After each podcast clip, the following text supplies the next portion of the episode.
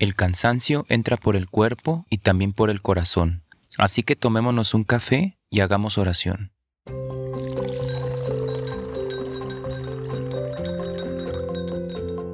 ¿Qué tal? Buenos días, buenas tardes o buenas noches. Bienvenido a este espacio del cafecito espiritual de parte de Montem. Mi nombre es Roberto y hoy vengo a compartirte el café de hoy. Ya sea que te lo tomes ahorita calientito, frío, tibio, sea cual sea la hora del día, lo importante es darse ese espacio para tener un momento de reflexión y de oración con Dios.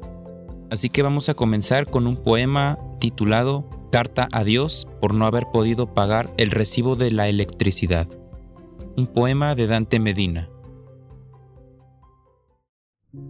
Dios que todo lo das, quítame algo. Das la luz cada mañana, puntualmente, Dios. Quítame, por favor, un poco de salud que no me moriré por eso. Quítame si quieres algunos de los dientes que creo que tengo muchos. Dios que todo lo das, a mí quítame algo. Das la luz cada mañana y lo haces muy bien, Dios. Quítame, por favor, un poco de oído, que de todos modos seguiré oyendo. Quítame, si quieres, un poco de agilidad mental, tantito, nada que vaya a dejarme tonto de más. Das la luz cada mañana y hay quienes ni cuenta se dan de eso. Dios, quítame, por favor, algo de lo que tengo, porque soy de los que tienen más de lo que se comen. Quítame, si quieres, mi coche.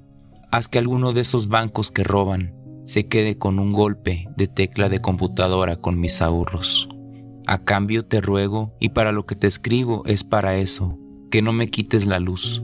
Te ruego que no me quites la luz, la luz del día, esto que te acabo de escribir, tómalo como un ruego o tómalo como una oración. Tómalo como quieras, pero por favor, tú que todo lo puedes, no me quites la luz del día. Dios mío, no me quites la luz. Postdata. Te quiero seguir escribiendo, pero ya no de noche, como antes. Carta a Dios por no haber podido pagar el recibo de la electricidad. ¿Qué tal te pareció? Pues ahí me resonó mucho el, final de que pues te voy a seguir escribiendo, pero ya no en la oscuridad como te escribí antes. Y tiene mucho trasfondo, ¿no? No sé con qué contexto lo hizo Dante Medina, pero me llama la atención que lo haya escrito pues por la electricidad y no es como por así tal cual, se le ha ido la luz y le pide a Dios que escriba la carta para que me la regresen. ¿Cuántos de nosotros no, no nos ponemos así tensos? Ay, Dios mío, ya que regrese la luz, ay, que regrese el agua, el internet o lo que sea.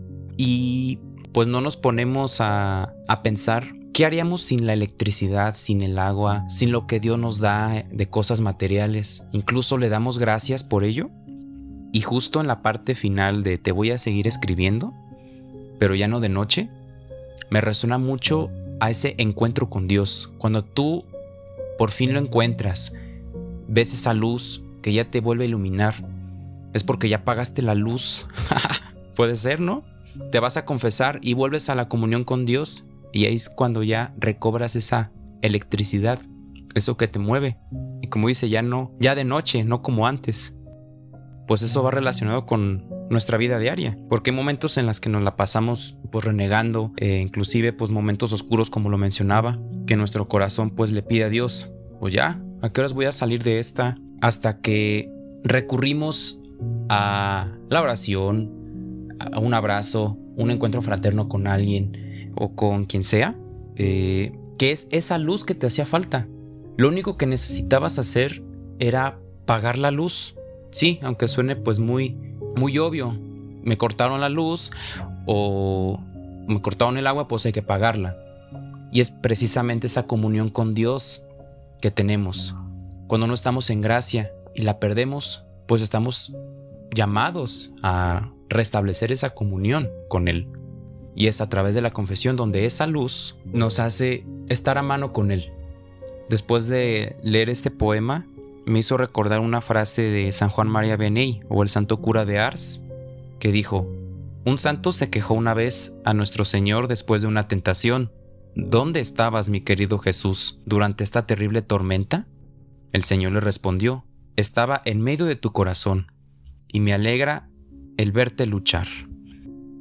Cuando nos encontramos en esta parte oscura del alma y estamos luchando por nosotros mismos, por esa tentación, por ese pecado que nos lleva arrastrando, por lo que nos dice el mundo, esos momentos oscuros que se van convirtiendo en luz, cuando los vamos descubriendo, es parte de nuestra lucha y hace que volvamos con Él para apagar la luz, para recobrar lo que Él nos dio.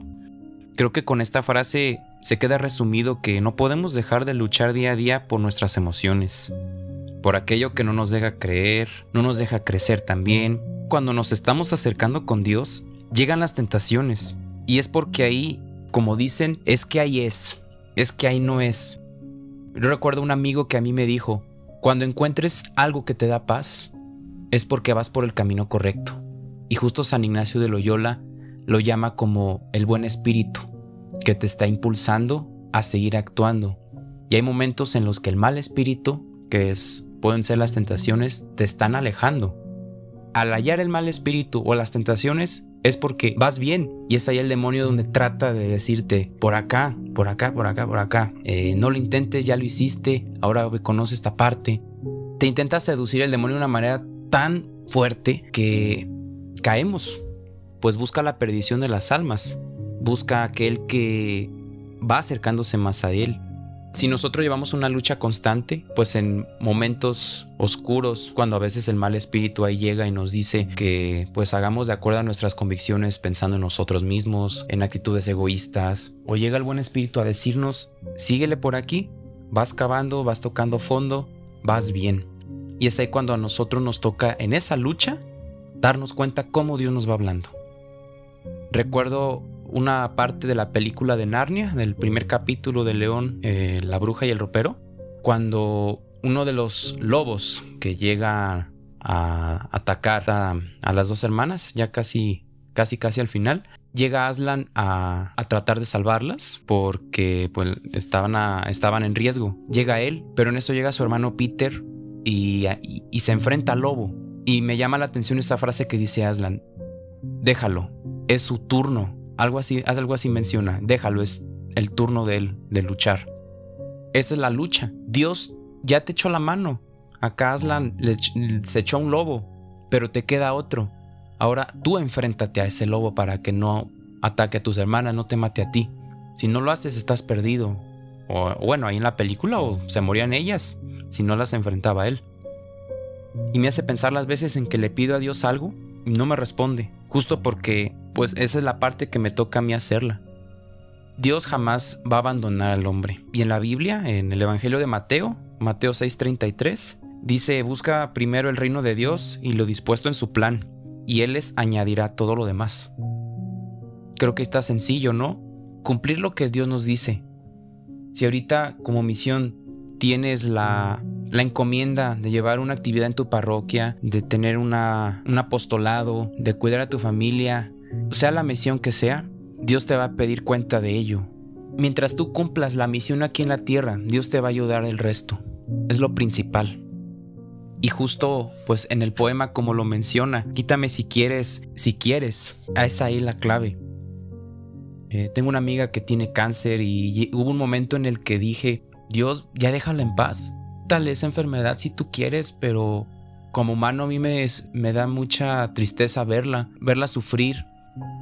Pero en el trasfondo me di cuenta que parte de esa enfermedad que ella está atravesando es porque es su plan y parte de la misión que tiene ella ahorita es ser testimonio de muchas chavas, muchos chavos que no, no se han encontrado contigo y que se puede vivir con ese dolor, con ese sufrimiento para algo más.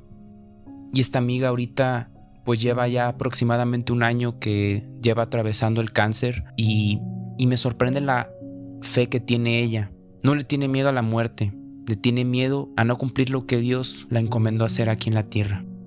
Y creo que el, si quieres tú, Dios, hazlo, que se cumplan tus palabras, no las mías. Y es lo que me cuesta. Ok, aquí en el poema no te pagué la luz, me la quitaste. Bueno, ¿qué me quieres decir con, con esto? ¿Qué me corresponde hacer? Ah, pues esto tú te lo ganaste porque te hiciste guaje en otras cosas y, y no pagaste a tiempo. O, o te fuiste O te malgastaste el dinero, te fuiste con tus amigos en lugar de atender a tu familia. Atiéndelos primero y yo me encargo del resto. Tampoco no va por ahí. También me llama la atención la parte de das la luz cada mañana y hay quienes ni cuenta se dan de eso. Dios, pues es cierto, inclusive tantos detalles que van apareciendo aquí en nuestra vida, cada mañana, cada atardecer, el canto de los pájaros, la naturaleza, la familia, y ni siquiera nos damos cuenta. Nuestra vida se ha convertido tan rutinaria que ni apreciamos todas estas cosas que Dios nos da. ¿Por qué no le pedimos a Dios que nos quite esa, esa vanidad, esa forma de, de vivir como muy mediocre? Eso sí, quítamelo Dios, ¿no? Si tú quieres, quizá Él ya te dio la fortaleza para darte cuenta que tienes eso. Ahora te corresponde a ti responderle.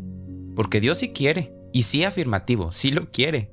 Siempre y cuando cumplas lo que a ti te corresponde. Si no podemos darnos cuenta cuánto hemos fallado o nos hemos excedido, pues quítamelo. Te invito a que reflexiones esta pregunta. ¿Qué le pides a Dios? ¿Y qué haces tú. Yo termino con esto, invitándote a que nos sigas en las redes sociales como Campamentos Montem. También te invito a que escuches el podcast de Montem. Te voy a dejar aquí el link en la descripción del episodio. Pues terminamos este pequeño espacio diciendo, Él nos llamó, nosotros venimos. Yo soy Roberto, me dio gusto compartir este cafecito con ustedes. Dios te bendiga y te acompañe en este día, en esta tarde, en esta noche en la hora que te estés tomando tu café. y pues nos vemos el siguiente jueves con otro café, con otro sabor, con otra voz. Y nos vemos. Cuídate mucho. Chao. Te mando un abrazo.